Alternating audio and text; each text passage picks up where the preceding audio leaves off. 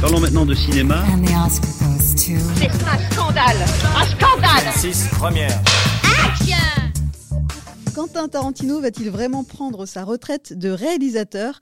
C'est la question que l'on va se poser aujourd'hui dans notre nouvel épisode de Spotlight. Vous avez peut-être entendu ou lu ici et là que Cutie, son surnom, allait tirer sa révérence bientôt. Et forcément, le prolifique réalisateur occupe une place tellement à part dans le monde du cinéma que cela nous pose question. Quel sera son ultime film? Pourquoi a-t-il annoncé son arrêt? Et que compte-t-il faire de cette retraite anticipée à seulement 60 ans? Pour apporter le maximum de réponses sur ce sujet interroge forcément la planète cinéphile, je suis entourée des deux Vincent de la rédac d'Allociné, Vincent Garnier et Vincent Formica. Salut à tous les deux. Salut. Salut. Vous êtes tous les deux des grands fans euh, du cinéaste et vous avez suivi les annonces récentes. On va faire le point avec vous sans plus tarder. Le temps de vous présenter le réalisateur de cette émission qui est Mathieu Vonin. Salut. Et de me présenter à vous, je suis Brigitte Baronnet pour animer ce nouveau numéro de Spotlight spécial Tarantino. Moi, c'est Rick Dalton. Enchanté, monsieur Schwartz. Appelez-moi Marvin. Et on se serre la main. C'est votre fils, là? Non, c'est ma doublure cascade, Cliff Booth. Bon, qu'est-ce qui va pas, mec? C'est officiel, mon vieux. Je suis un spin. Devine qui j'ai comme voisin? C'est moi, Sharon Tate. Je suis dans le film. Là, c'est moi, je joue Miss Carlson, la cruche. Dans cette ville, tout peut changer.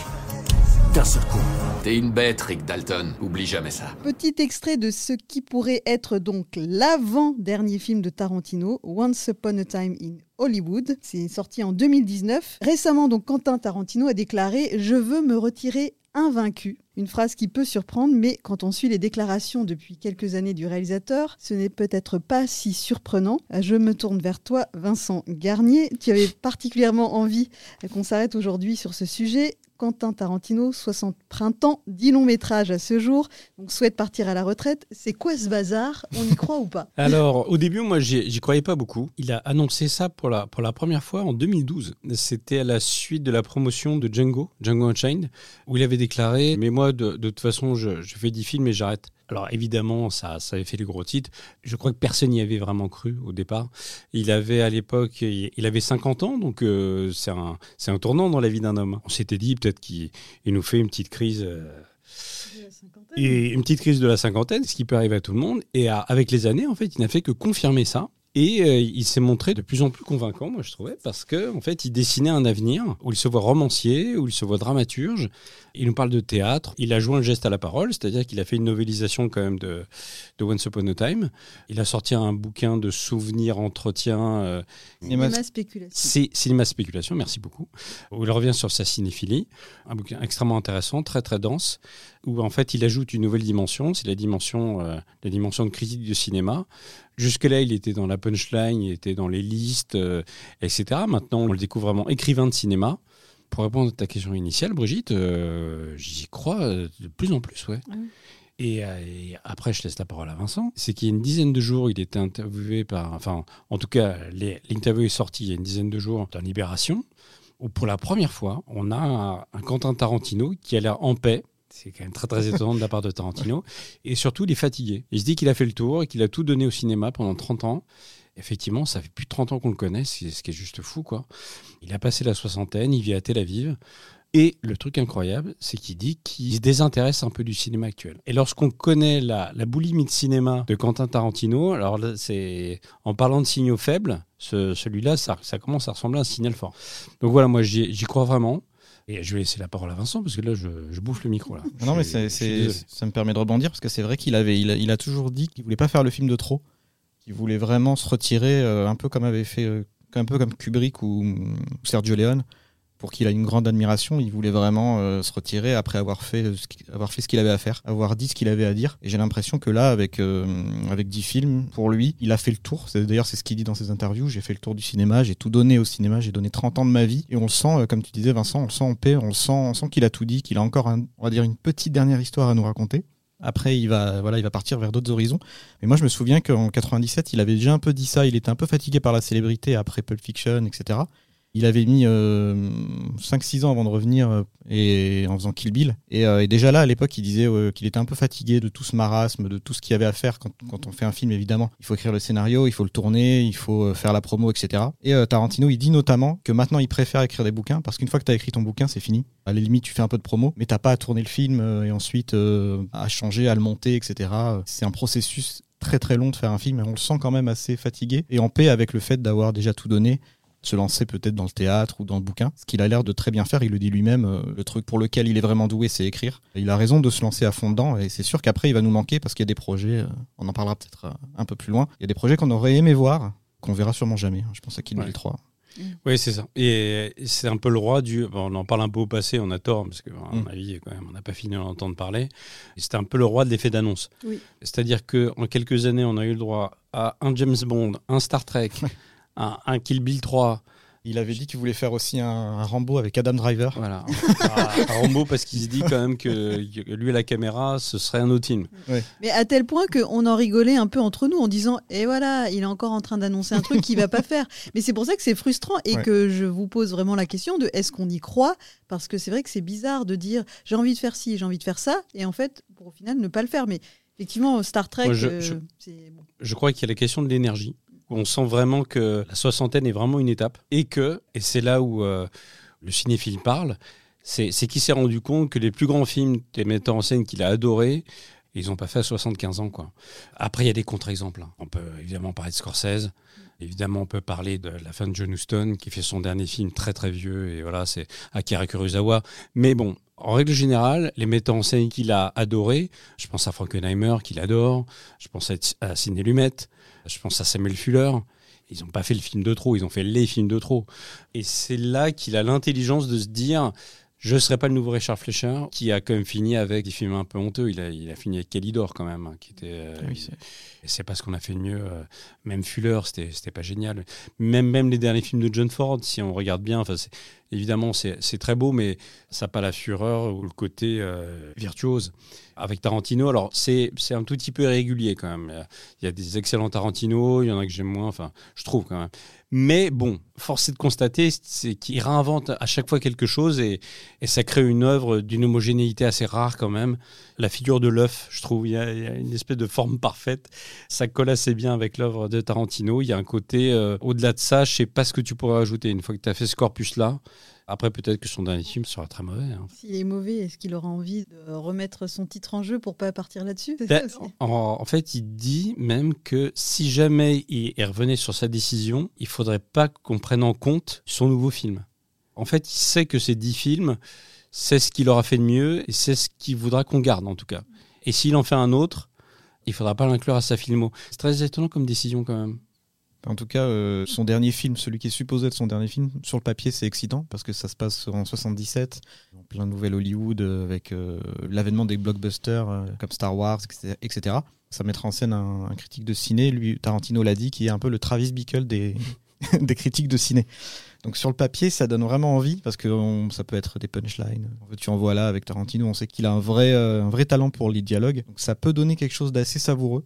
Après, euh, on ne sait pas encore dans quelle est véritablement l'histoire du film. Mais, Euh, mais apparemment, ça se passerait dans le milieu du porno. Donc, euh, ça. Le héros serait ouais, un peu un critique de film porno, euh, un peu voilà, un peu C'est- de Je dégueulasse. même pas que ça existait ce métier critique de film porno.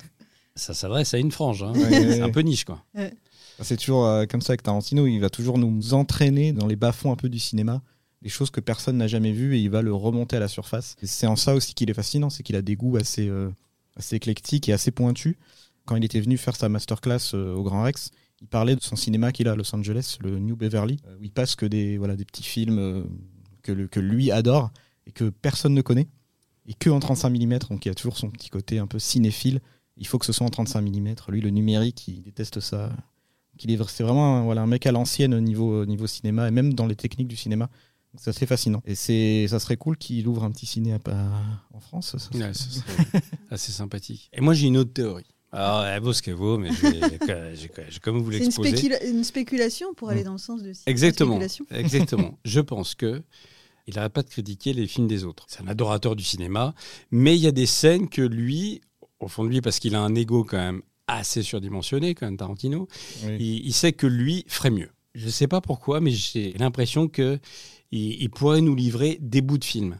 Genre, il va refaire la fin de telle ou telle chose que lui aurait mieux fait. Ce qui orienterait en fait la carrière de Tarantino vers de l'art contemporain quasiment quoi. Un truc expérimental où on verrait ça dans des musées où il y a en fait un vrai truc comme ça où il sait qu'il peut apporter euh, une autre vision des choses et parler de la fin de légitime violence dont il dit que lui l'aurait mieux réalisé.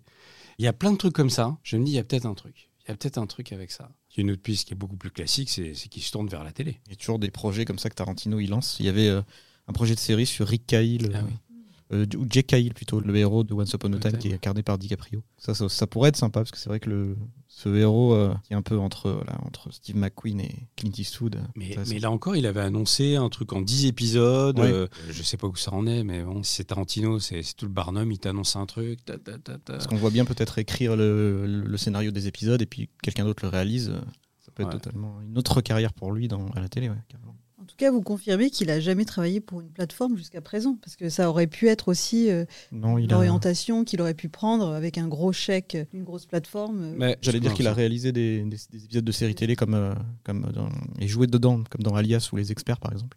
Et dans les craquantes, j'ai vu ça en préparant. Il, a, il apparaît. Oui, il a. les il- Golden Girls, les craquantes. Il, il- il apparaît en arrière-plan, c'est ça? Ouais, bah, j'ai pas vu l'épisode, mais j'ai vu ça dans sa, Moi, j'y crois pas une seconde. Ce serait une telle trahison pour le cinéma. Il faut quand même rappeler que c'est un des derniers à utiliser la pellicule, quand même. À tourner so- en 70 mm. Avec Nolan, à mon avis, c'est c'est les derniers des Mohicans, quoi. Et de signer avec une plateforme, ce serait hallucinant. Ce serait pas logique, mais bon. Ce serait pas logique, mais ce serait comme Ronaldo qui va jouer. euh, Cristiano Ronaldo. Ouais. Euh, il, va jouer à l'autre bout du monde pour un, pour un énorme chèque. Surtout Messi Euh, qui, va, qui va en Arabie Saoudite. Ouais, je- c'est ça, ça. Et ce serait terrible. Mais lui, en tout cas, il aime bien se faire applaudir quand il vient dans les Oui. masterclass en disant Moi, c'est que le ciné, c'est que le 35 mm. Et voilà, les plateformes, c'est non. Tout le monde l'applaudit. Il a un côté aussi égocentrique, comme tu disais, Ah, où il aime exactement, bien. ouais. Ah ouais. Et le côté de l'amour de la pellicule, le- Mm. la projection en public, tout ça. Ouais, non, non, c'est quand même l'anti-plateforme, je crois, quand Ouais. même. Ben, J'espère. En fait, ce serait tellement écorner ta propre légende que de faire ça, qu'il rentrait dans l'histoire du cinéma comme le type qui aurait vendu son âme, même s'il y a très bonnes choses sur les plateformes. hein. Mais ouais, ce serait terrible. Ce serait terrible pour lui, ce serait terrible pour les gens qui ont cru à tout ça. Quoi. Donc en tout cas, son dernier film sera euh, quelque part une façon pour lui d'aller vers euh, son futur, qui est donc, comme il a annoncé, de devenir euh, critique de cinéma. Donc le titre de ce prochain projet, si c'est bien celui qu'il réalise, s'appelle The Movie Critic, plutôt pour s'intéresser à l'histoire du cinéma et donc euh, transmettre, comme euh, il semble euh, que ça soit finalement sa, sa nouvelle mission. Il y a juste un tout petit truc moi, qui, me, qui me chiffonne, c'est au niveau du décompte. Oui. Parce que là, il, moi j'en ai compté 10, mais parce qu'il y a un diptyque, il y a Kill Bah, Bill. Voilà, mais donc, est-ce qu'il a terminé? Est-ce qu'il va le faire vraiment? Ou est-ce qu'il a fini avec Once Upon a Time, qui avait tout du film testamentaire quand même? J'ai une autre théorie, c'est qu'il le fera pas. On va vite le savoir, mais il y a un vrai risque hein, quand même. On annonce un tournage à l'automne. D'accord, c'est je me vrai demandais que- s'il y avait une période. Ouais. Ok. Ça me paraît tôt. Lui, il dit qu'il a fini le scénario, que c'est lancé. Il y a toujours une- un petit pincement pour se dire Ah, tout peut tomber à l'eau et il peut partir sur autre chose, euh, sur un coup de tête. euh, on connaît Tarantino. euh, si finalement il a choisi un autre projet, euh, c'est possible qu'il se dise ça, je mets ça à la poubelle et puis euh, je pars sur Kill Bill 3, je sais pas.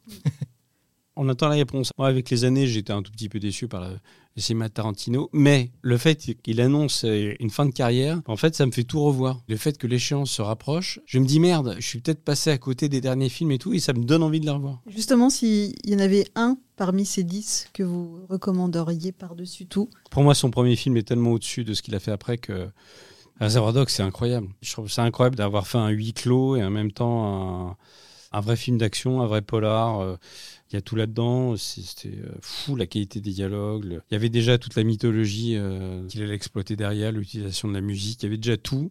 Bon, après, euh, je dis pas que le reste est nul. hein. Mon Tarantino préféré que j'ai découvert au cinéma en plus. C'était la folie, quoi. Incroyable. Reservoir Dogs, donc son premier long métrage sorti en 92. Et toi, Ah, Vincent moi, j'ai- beaucoup d'affection pour Jackie Brown, Ah, Jackie Brown. ouais, qui est son troisième, euh, sorti en 97 avec De Niro, Samuel L. Jackson et Pam Grier, qui est juste fascinante dans ce film. En plus, et je trouve que c'est son film le moins violent, c'est son film le plus limite le plus doux, qui prend son temps et ouais, c'est vraiment mon film préféré. J'ai beaucoup de plaisir à chaque fois à le revoir parce qu'il y a toujours une un petit truc nouveau qui voilà qui arrive et qui dit ah tiens ça je l'avais pas vu. C'est assez euh, assez fascinant. Je dirais qu'après Kill Bill, ça décline un petit peu pour revenir un peu en, force avec Once Upon a Time in Hollywood. Donc c'est pour ça qu'on reste encore vraiment curieux euh, pour voir s'il va finir en apothéose avec The Movie Critic. Mais euh, voilà, Jackie Brown reste pour moi le, mon préféré. Donc, on rappelle qu'il y a donc 10 films à ce jour à voir au revoir, parmi lesquels également une Palme d'Or en 1994 pour euh, Pulp Fiction. Il y a également une masterclass que vous pouvez, euh, il me semble, voir en, en replay qui a eu lieu donc à, à Cannes cette année, à la quinzaine des réalisateurs. C'était l'un des, des invités euh, d'honneur euh, de Oui, Cannes. tout le temps invité à Cannes. c'est Tarantino, ouais. Il a son siège, euh, son rond de il a son rond de serviette. ouais. Ouais. Euh, donc cette masterclass et puis évidemment donc on l'évoquait côté livre la novélisation de Once Upon a Time in Hollywood et donc surtout Cinéma spéculation qui est sorti tout récemment qui est un peu un livre euh, entre des mémoires et des pensées, des considérations sur le cinéma qu'on vous conseille donc. Merci à tous de nous avoir suivis. Merci Vincent et Vincent pour le partage de toutes ces infos. Merci Brigitte. À Merci. bientôt pour un nouvel épisode de Spotlight et rendez-vous sur la chaîne Allociné Podcast pour faire le plein d'émissions sur tous les sujets des séries aux voix françaises. C'est sur Allociné Podcast. Salut Salut Salut Allociné.